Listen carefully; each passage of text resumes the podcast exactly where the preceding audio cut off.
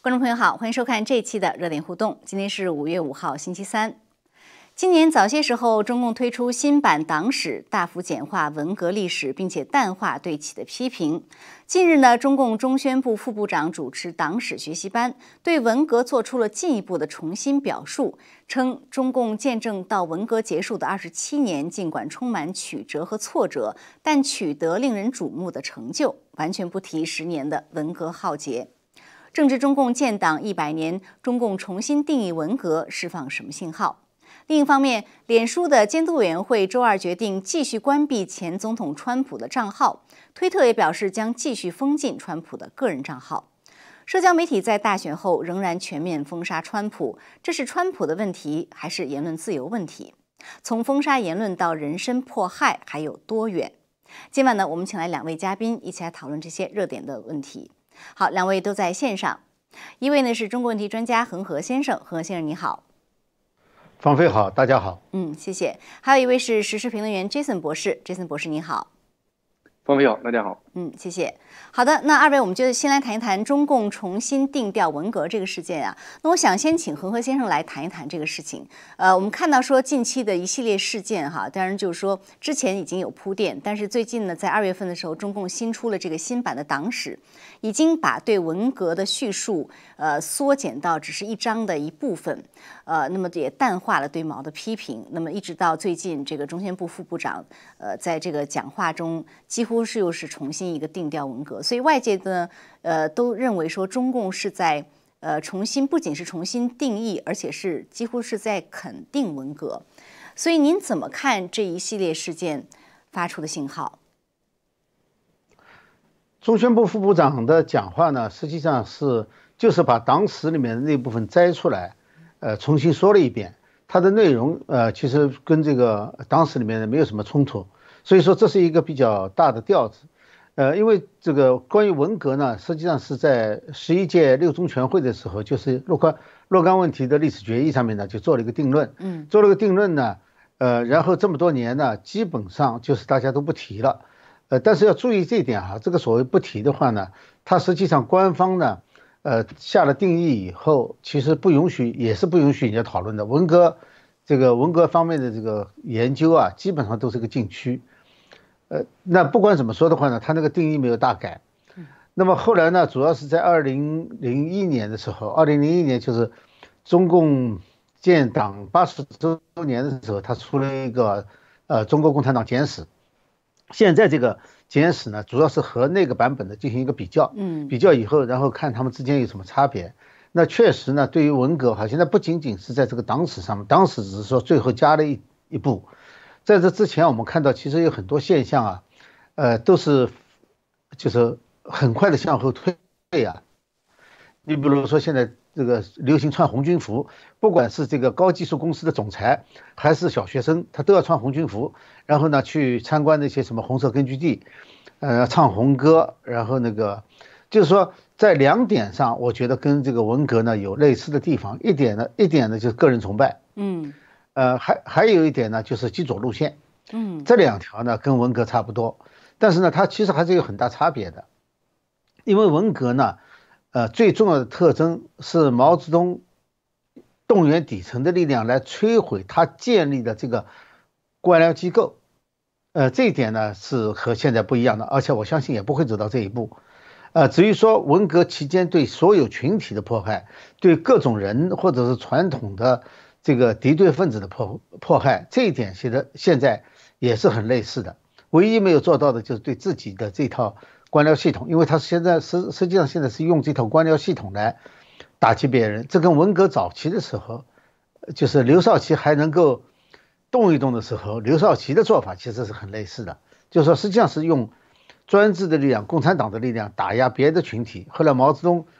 呃回去以后写了一个第呃我的第一份大字报。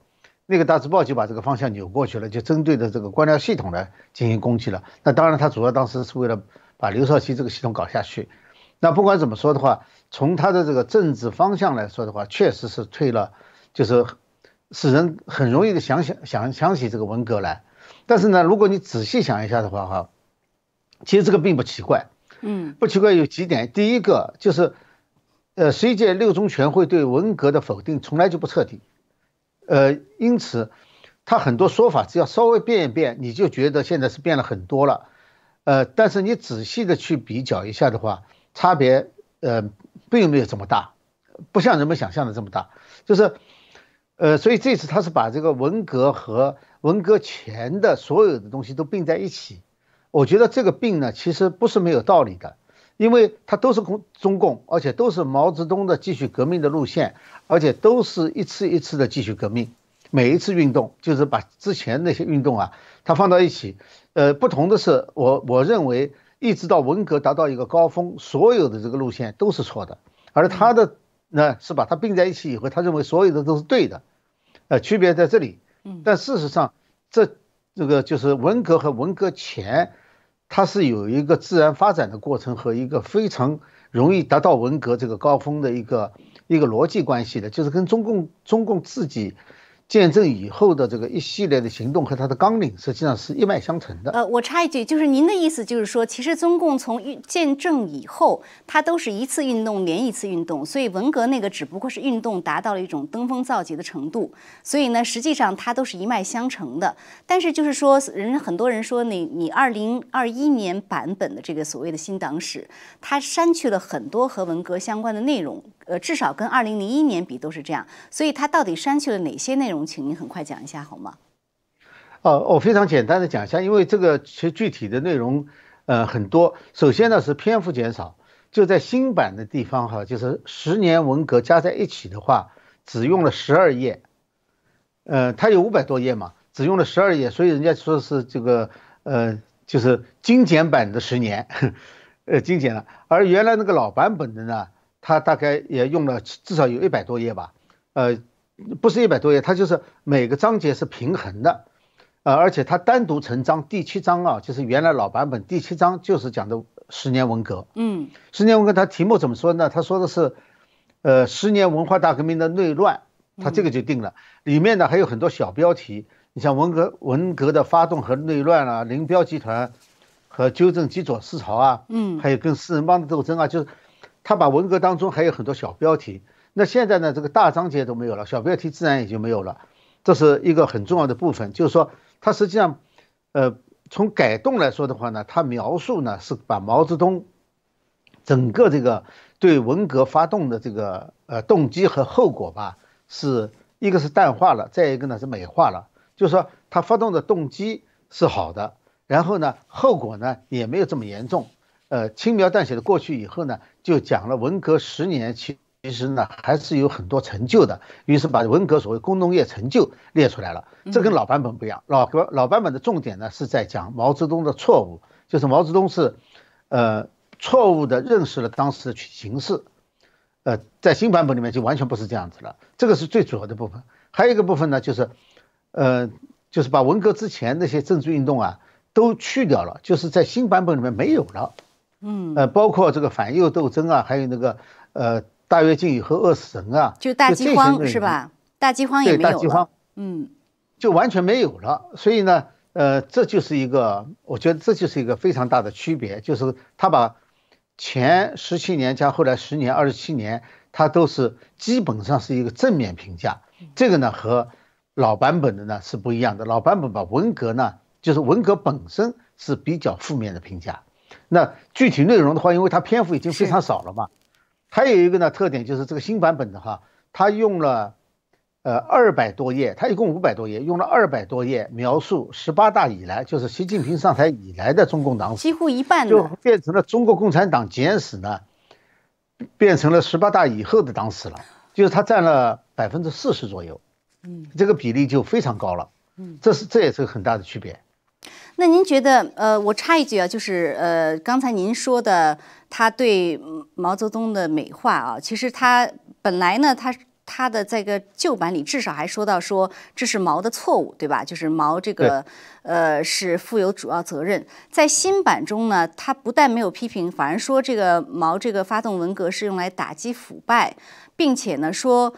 十年文革。之所以造成了很多问题，是因为毛的所谓的关于社会主义建设的正确思想没有得到落实，最终酿成了内乱，就完全是一种颠倒，好像是说。呃，就是把这个原因是颠倒过来了。毛其实是这个主要的罪魁祸首，结果变成了说，呃，他没有落实他的想法，所以才变成了内乱。所以这个呢，这已经不是一个呃改动，我觉得这是一个反向的这样的一个在做这样的事情。但您觉得习近平为什么要做这样一个事情？为什么呃之前中共完全不提文革做一个禁区，他现在不但提，还要高调的把这个做一个反向的改动？呃，我觉得这个有可能有几个因素吧。第一个因素呢，就是他个人，他个人可能想，呃，重走毛泽东的路线，而且呢，他要达到毛泽东所达到过的威望，呃，这样的话呢，可以把中间的，就是毛泽东以后的中共的所有的领导人呢，就放到另外一层了，他和毛泽东并，呃，并列，这是一部分。第二个部分呢，就是在在理论体系上面呢，中共现在是越来越不行了。那么在呃整个理论体系当中呢，他能够被他所用的，我想呢，跟他们的这个这一代人哈，就是太子党的这一代人的一部分，呃，就是后来掌了权的这部分人呢，跟他们的个人经历是有相当的关系的。就是说，虽然他们的父辈曾经被毛泽东整过，但是不管怎么说，他们父辈之所以能够达到这么高的地位，以及后来能够达到这么高的地位，他跟毛泽东的革命是分不开的。呃，因此呢，他要拿起思想武器的话呢，那他只有拿毛泽东思想武器。因为改革开放到现在吧，其实邓小平并没有在政治体制上改革过，因此呢，你要就是政治体制改革的话呢，你就放弃共产党的一党专政，这是不可能的。就这些人，他所有的利益、所有的权利都是来自中共，都是来自毛泽东的革命。因此，当他要找他的理论基础的时候呢，他非常容易的就找回到毛泽东时代去了。这是这是一个非常重要的因素，他不可能到其他的。呃，全世界的就是普世价值当中的人类的思想体系里面去找一个能够能被他用的，能被他用的就是马克思主义这种像这种极端的独裁，那就是列宁主义、毛泽东思想，是他能用的。呃，所以说这这就是说中共他从本质上，因为他跟这个普世价值对抗嘛，那他要找一个思想武器，因为共产党是这样的，共产党他跟别人不一样，他必须要有一个思想武器。呃，他跟那个就是比较资本主义，他不一定要思想武器，对不对？因为它是一个，它是一个制度，是呃建立起来，就是说，那大家选出来的一个呃总统也好，一个政府也好，就是呃大家这个生就生产力生产关系是自然发生的，嗯，但中共这个系统呢，它生产力生产关系呢是人为制造出来的，马克思主义按照马克思主义是人编出来的造出来的一个东西，所以它需要一个统一思想，所以。呃，我想想来想去，在他那个时代那种背景，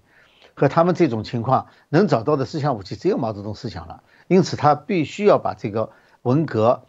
呃，曾经否定过的，再否定一遍，就是让他会。其实严格的说，我还是认为他们没有否定过文革。你你说完全否定了，其实没有否定，只是说不这么说了，或者换一个角度去说，呃，或者是带有不同的演示的方式。呃，真的你要去读一读十六届呃十十一届六中全会公报的话，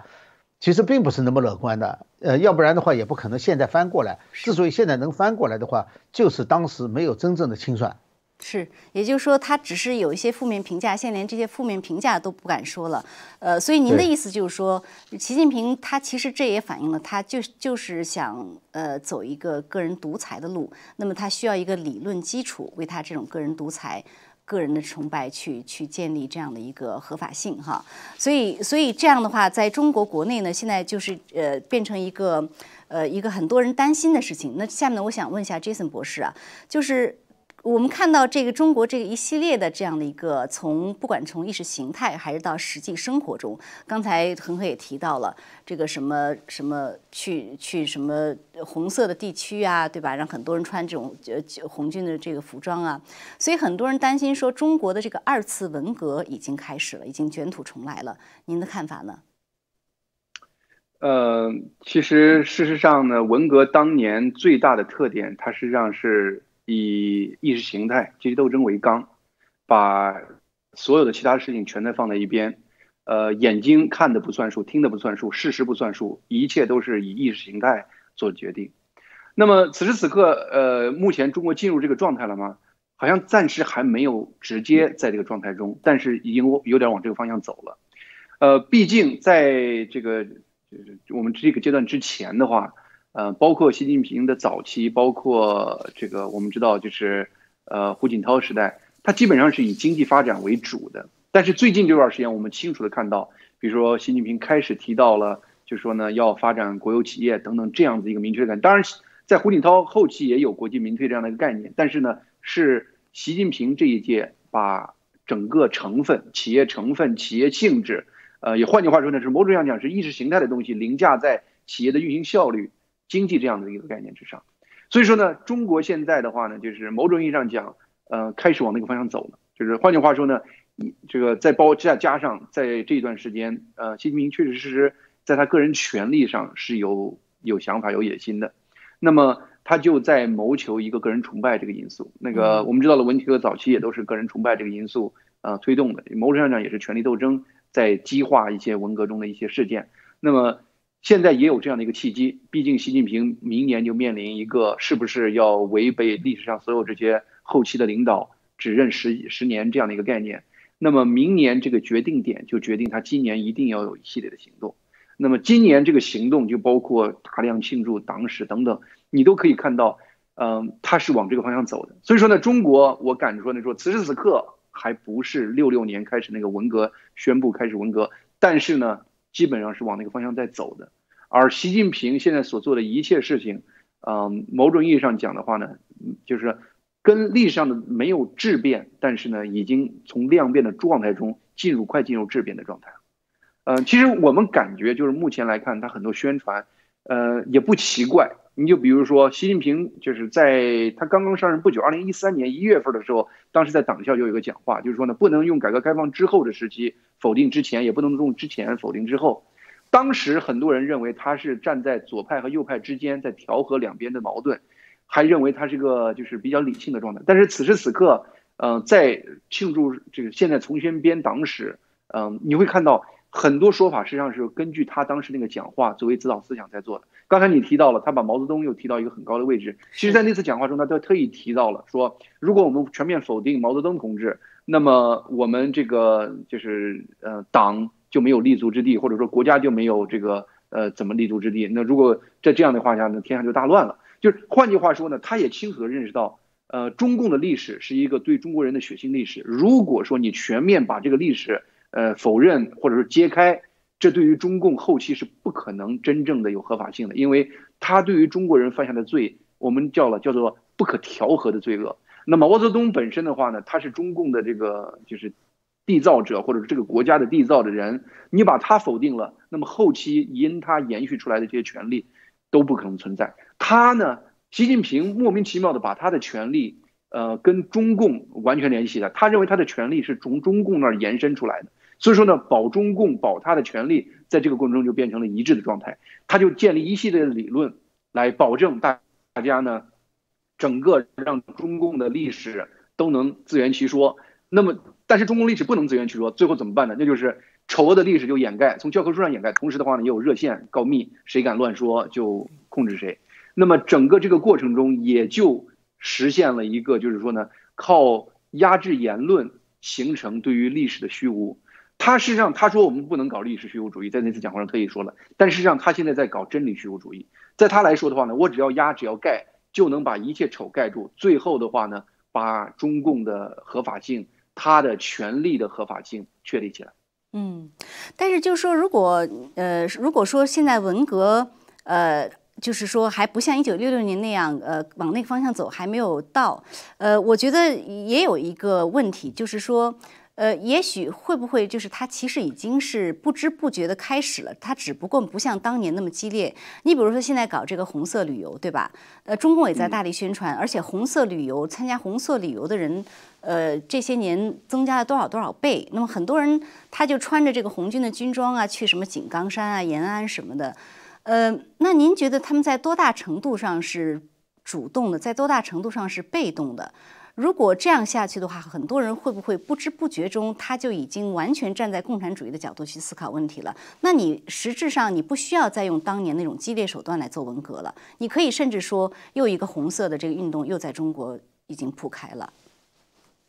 事实上是这样的，其实中共要做的事情也是这样的一个事情，就是说呢，从最开始你穿着这个红军的这个军装在那儿走，你觉得很可笑，到最后每年都搞，你变成习惯，最后你的审美观都会变成说呀，穿那个衣服好漂亮。当就跟当年文革的时候，穿一身军装摆个姿势，大家都觉得好像是最漂亮的这种状态，整个意识形态都会往那边走。就是其实呢，这也就是中共目前想达到的一个目的。当然了，就是我们这个过程中。就是我可以看到，就是说呢，确实是在过去这几年里头，中国人的思想在潜移默化的变化。我认识的一些中国国内的人，也都是知识分子，几年前是带着嘲讽的口气说我去干啥干啥了，呃，现在基本上是带着认可的方式去说，好像是一个很正常的事情。就是说，这种潜移默化的事情已经在发生了。当年文革发生的时候，确实是有一个标志事件啊，炮兵司令，嗯，炮司令部整个那个大字报，整个文革就开始了。但是呢。此时此刻的话呢，我我同意你的说法，就是呢，可能是一个温水煮青蛙的方式。当中国人一觉醒来的时候，某一天意识到，其实他们做的事情已经是像文革性质的东西了。换句话说呢，某种上讲呢，这就有点像那个自我实现论，就是对。当习近平说改革前、改革后你不能互相否定的时候，结果呢，不是改革后把改革前给否定了，是改革。前的那种红色的那种思想意识形态，那个就这种东西，在逐渐侵蚀改革之后，人这种开放这个思想，最后把人拉回到那个中共那个意识形态里头。所以说呢，确实实是有这样的一个状态在里头。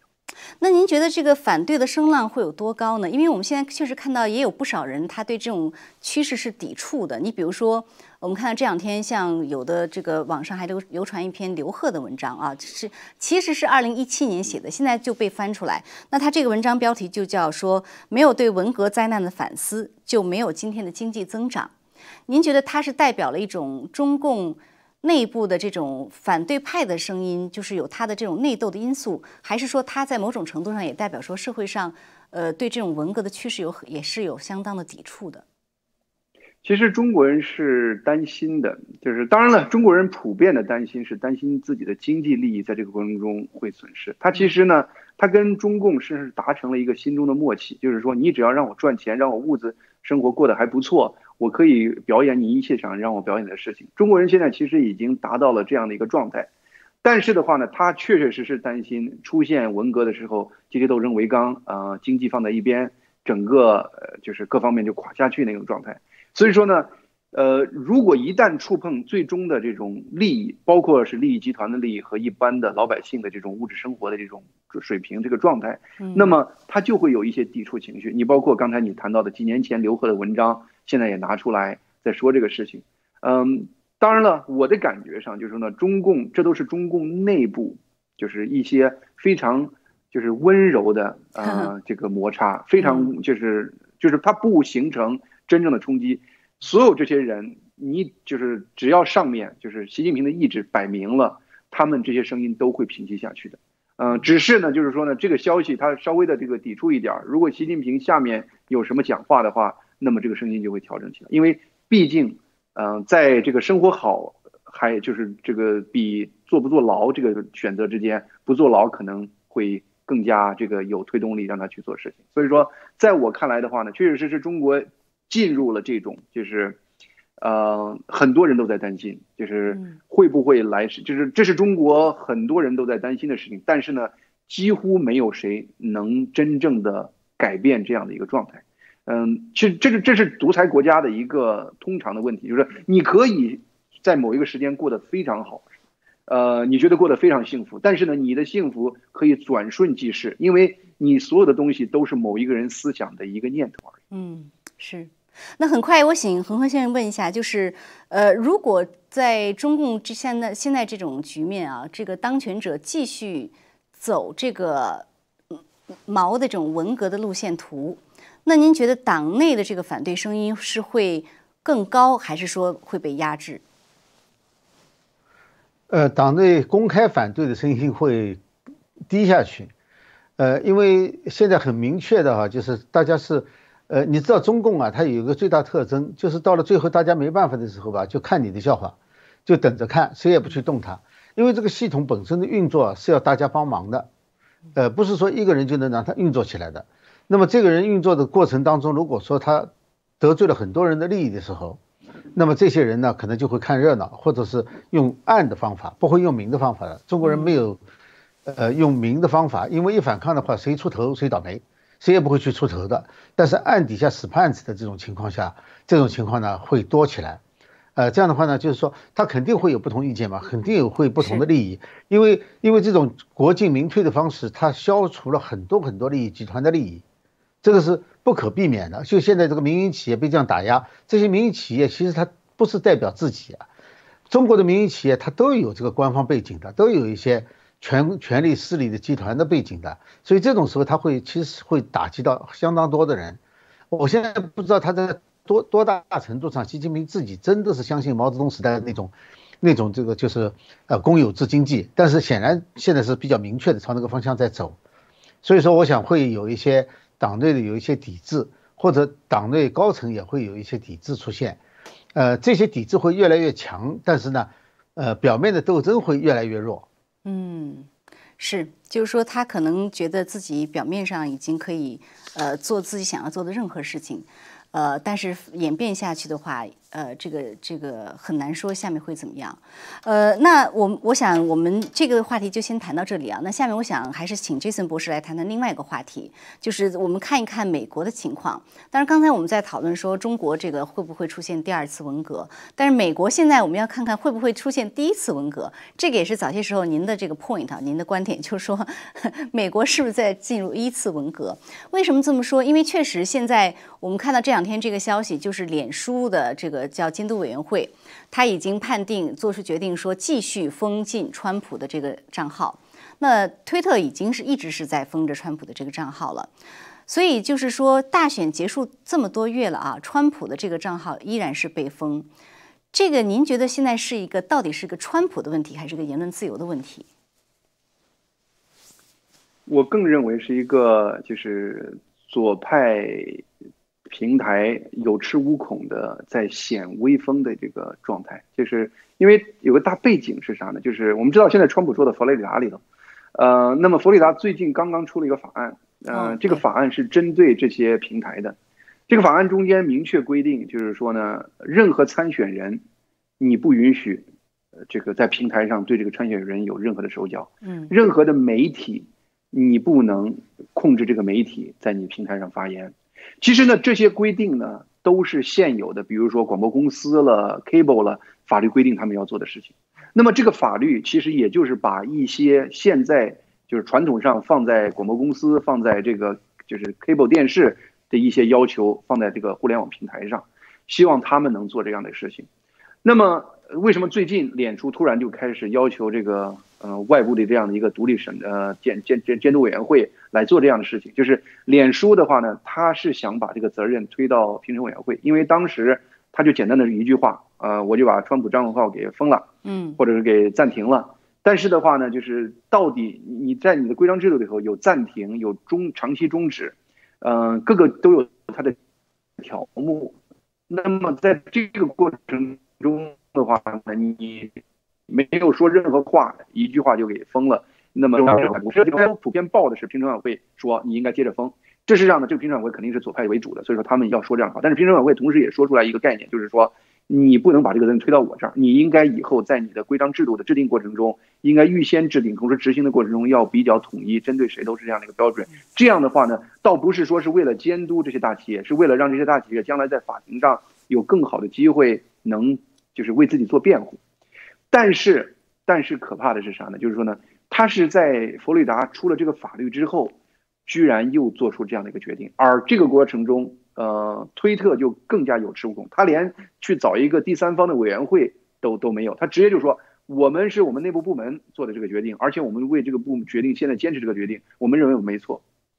他事实上呢是在整体来说，呃，就是向美国试图控制这些。大技术公司的这样子的一个民意在进行挑战，因为他非常清楚，他好像觉得自己拥有一切媒体，拥有一切的这个就是比如说法庭上的优势。他认为，如果这个事情就包括佛罗里达将来那个法律用到他身上，他们都有信心在法庭上能赢这样的案子，所以他才敢有恃无恐的在做这样的一个决定。嗯，因为很多人当时认为佛罗里达出了那个法案以后。他川普应该逐渐放宽了，因为那个直接是违背那个法律的。换句话说呢，他们已经准备好了从根本上挑战呃佛罗里达那个法律。所以说呢，这个案件在我看来的话呢，其实呢就是川普只是一个标志性的人物，更多的事实上是美国一般的民众的言论自由，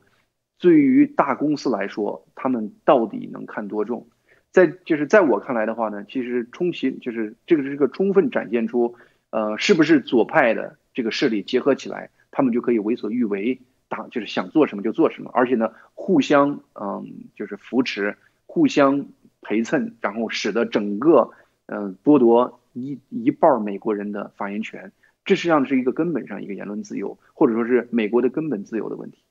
对，所以这个根本问题就是说，他们是不是可以为所欲为？因为像川普发了一个声明啊，川普的声明中说，呃，推特、脸书、谷歌的做法完全是我们国家的耻辱，把美国总统的言论自由被剥夺了。说呢，我们国家的人民不会容忍这些情况，这些腐败的社交媒体公司必须付出政治代价。那呃，问题是川普新推出的这个。社交平台，它其实不叫社交平台了，像有点像博客。对，就是说迄今为止，我没有看到说，呃，我们怎就是如果说真的对这方面很很有顾虑的人，认为说我不能容忍的这个情况，你怎么不能容忍法呢？你怎么让他付出代价呢？其实呢，川普是美国，毕竟此时此刻呢，还是一个就是民就是民主政治。换句话说呢，政客的工作是老百姓给的。那么在这样的情况下的话呢，民人老百姓的声音，呃，越强烈越广泛，政客受的压力越大，相应的政策可能越来越多，这一点是肯定的。就是说，所以说从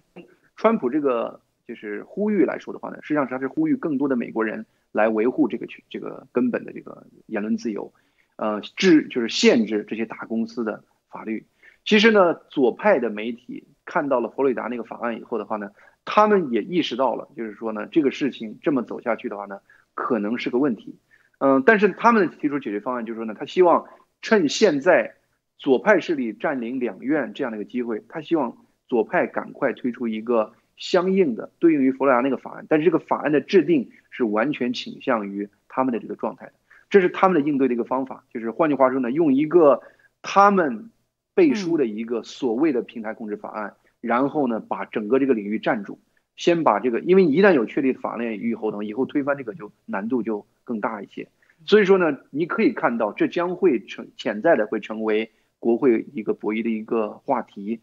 但是的话呢，此时此刻，因为国国会博弈的话题还蛮多，这个毕竟还不在一个很高的点上。但如果说德克萨斯或者说是其他的州一些共和党的州也推出相应的法律，那么整个把这个事情。就是一波一波的推起来的话呢，很可能从下往上会带来一些整个在联邦这一层面会带来一些冲击。所以说呢，川普鼓舞的还是老百姓发声，希望呢就至少在一些我们认为是红州能就是把这个类似的法案再推出来，使得呢。嗯，如果你推出来的量大的话呢，这些媒体公司它在不停的在法律上要应对这样的事情的时候，而且我们知道，在最高法院，托马斯已经明确表示了，对于二三零这个对他们的保护实际上是有限制性的、有制约性的。那么在这样的情况下的话呢，把类似于这样的几个非常有利的案子推到联邦最高法院，也许整个这个事情会扭转这个事情，但是呢，离开不了草根的这种运动。所以说呢，这个事情就是在我看来的话，川普是一种草根呼吁，对于面对这个民众的一个呼吁。嗯，好，那恒河先生，您怎么看？就是呃，这这个叫什么？脸书监督委员会他做出的这个决定啊，因为他这个决定，他一方面他是说，他说他认为应该继续关闭川普的脸书账号，因为川普在一月六号呃国会这个骚乱中前后发的帖子严重违反演出规定，说鼓励暴力。并将这些活动合法化，呃，另外一方面，他又说啊，你脸书是是在实行模糊无标准的处罚，那我觉得这两者是有点矛盾的。呃，如果他的这个标准是模糊的，那你怎么能够认定他鼓励暴力呢？所以不管怎么说，您怎么看这个？先先先先说说您怎么看这个监督委员会的这样一个决定？这个监督委员会嘛，你想，都很多都是大学教授、法律教授，基本上都是左派。呃，所以参议员 Holly 说，说这个是一个是一个审查委员会，呃，就是说它也是一个言论审查的委员会，它并不是一个严格的说，它并不是一个真正中立的，因为你现在要找到一个在精英阶层找到一个所谓中立的委员会的话，可能非常困难，因为大学研究机构里面基本上是百分之九十五的都是都是左派，而且是极左派，呃，很困难的。那不管怎么说呢？呃，他想给自己留点后路。他认为这件事情呢，因为他们呢，理论上说他们应该是监督这个脸书的，对，不是替脸书来解脱责任的。所以说，在这个在这种情况下，他不得不说出一些话来，来确保自己不被脸书不被脸书公开的利用。但是呢，从封杀这个角度上来说的话，他们的成员大部分是同意的。就他们对于封杀不同声音，并没有很大不同的意见，嗯，你知道他们是支持的，只不过他们不想承担这个责任，就是替脸书去承担责任，这这才会出现他们这种比较矛盾的现象。所以这种监督委员会呢，实际上是摆样子的。哎，毕竟脸是脸书自己建的嘛，呃，就当时虽然是哈佛的一个教授建议的，呃，脸书肯定是看到对自己有好处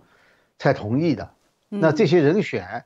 严格的说。他们可能这个既然是一个独立的所谓委员会，是替脸书做的嘛？我想脸书可能还会给他们一些津贴、补贴之类的。那这些，呃，你就看一下这些人的名单，你就有数了。呃，这样的话呢，我觉得并不矛盾，就是对他的做法是矛盾的，但是从这个委员会的设立和他们的人员和他们所执行的任务来看的话，呃，其实并不是那么矛盾。嗯。其实就是这个，像社交媒体平台封杀川普啊，这个是一个标志的事件，而且，呃，在大选以后几个月依旧封杀。但是另外一方面，我觉得已经不止言论自由的问题了，就是你比如说像这个黑名贵组织啊，他现在在他平台上说，他说应该要在所有的数字平台上封杀川普。当然不是说他说了就能就会发生啊，但是听到这样的呼吁。就是你会让人觉得有点不寒而栗，因为基本上它是属于这个我要呃怎么说呢，就是赶尽杀绝的吧，这样一种姿态。呃，那这个呢，就是是还是让人会觉得说，这个就是有一点已经往迫害那个方向走了。那很多人觉得说，美国其实现在已经开始有点呃，相当于美国版文革的开始，在这些方面，您有什么样的看法呢？对，首先黑命贵它不是自己一个运动，如果仅仅是黑命贵运动，那不是一个很大的事情。黑命贵运动问题现在和这个美国的高层政治联系在一起。它之所以能够做大的话，并不是因为它的理念吸引多少人，而是在高层有人想利用他们，在高层有人支持他们的理念，这才造成了现在这个局面。那么，其实这个所谓美国版的文化大革命早就开始了。这个 cancel culture 就是取消文化，就是文化大革命的一部分嘛。对，就是文化大革命的典型表现嘛。对，他们否定历史，否定美国传统，啊，否定所有的就是，呃，和神联系的这些理念啊，还有这些行为啊，呃，否定这一切。那这个不就是文化大革命的主要内容嘛？就在在文化这个层面上进行革命嘛。嗯，所以从这个定义上来说的话，美国的文化大革命其实早就开始了，而且持续到现在。那那你不然怎么解释这个 cancel culture，就是这个取消文化，它就是这一个部分嘛。嗯，呃，只是说它没有像中国文化大革命，它有一个起点，它是它是一个逐渐逐渐推进的过程。那么在这个推进的过程当中呢，人们往往不容易觉察到，等到觉察到的时候呢，为时已晚。对，就这么一个情况。对，而且我觉得就是不仅是言论自由的问题，你比如说像前几前两天这个 Giuliani 的这个住所凌晨被 FBI 的这样的一个一个破门而入啊，就是敲门了哈，但是 就是把他的这个所有的这个电子设备都拿走了，这个这个让很多人一下子就很就很怎么说呢，给人一种很惊悚的感觉。这已经不只只是不仅是言论自由了，作为一个司法部，如果他能够。呃，这样去做的话，让很多人感觉它背后有政治的因素的话，那其实就有点像是，呃，有点像中共的这种国家，就是法律或者司法已经作为政治上的一个一个工具了。那么如果说，呃，在这种情况下的话，下一步这个离人身迫害还会有多远呢？呃，这个其实人身迫害已经 已经开始了，对，已经开始了，这个。对，觉得那杨你这件事情，你你想想看吧，这个 f a r a 这个就是，呃外国代理人法哈，外国代理人法呃在美国其实执行的很少很少。嗯，我在十多年前曾经跟美国一个呃就是司法部门的一个人谈到这件事情，他非常吃惊的说，居然你听说过 FARA，哦，就这个外国代理人法，他说我们执法部门都很多人没听说过的。嗯，也就是说，他从三八年立法以来，基本上就没有执行过。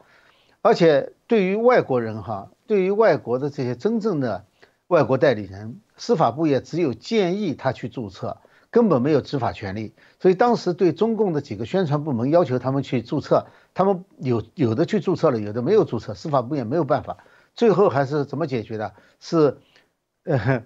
国务院把他们定为外国使团。这样解决的，也就是说，本身这个并不是一个非常严格执法的，在美国从来就不是。嗯，呃，所以说，寄出这种法律来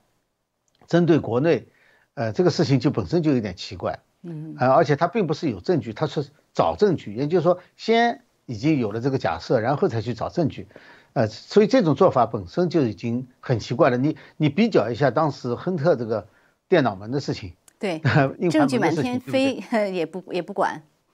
对，嗯就是这么严重的。你想想看，作为一个，呃，利用利用职权，利用父亲的职权，来为自己搞好处的，你这个你要说不是代理人的话，谁还是代理人？这肯定就是代理人。他他甚至和中国公司合开公司了嘛。你要说代理人的话，这就更严重嘛。所以说，我说这个不是说，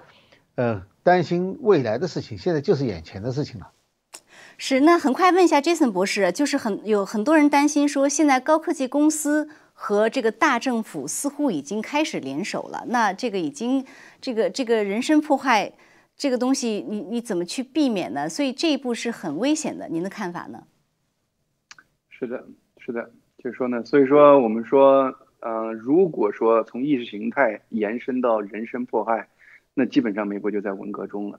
其实现在呢，我们知道我们，在美国言论其实已经不能说是完全呃自由了，呃，一些就是就是公开的场合、大的公司，